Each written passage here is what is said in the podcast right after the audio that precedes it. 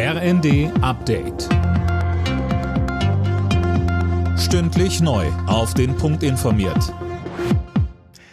Ich bin Dirk Jostes. Guten Morgen. Die Erwartungen sind hoch. Es muss wohl schon eine echte Ruckrede werden, die Kanzler Scholz da heute im Bundestag halten wird. In der Ankündigung heißt es nüchtern, der Kanzler äußert sich zur aktuellen Haushaltslage. Aber da ist schon mehr Musik drin, André Glatzel.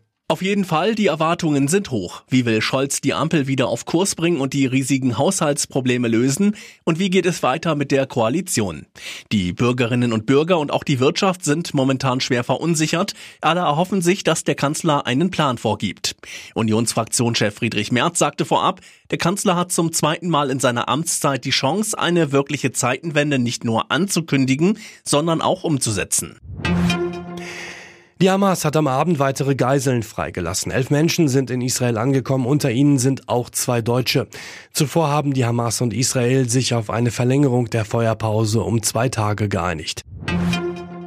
Gewalt im Fußballstadion. Nach dem zurückliegenden Wochenende, an dem es besonders schlimm war, fordert die Gewerkschaft der Polizei jetzt Konsequenzen.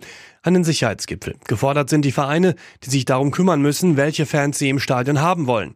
Der Feind im Stadion für einige, so scheint es manchmal, sind die Männer und Frauen in Uniform. GdP-Vize Michael Mertens sagte uns.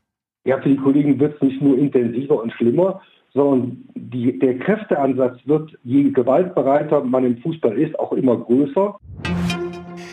Auch Studierende können bald ein günstigeres Deutschlandticket kaufen. Es soll auf Basis des Semestertickets eingeführt werden und gut 29 Euro pro Monat kosten.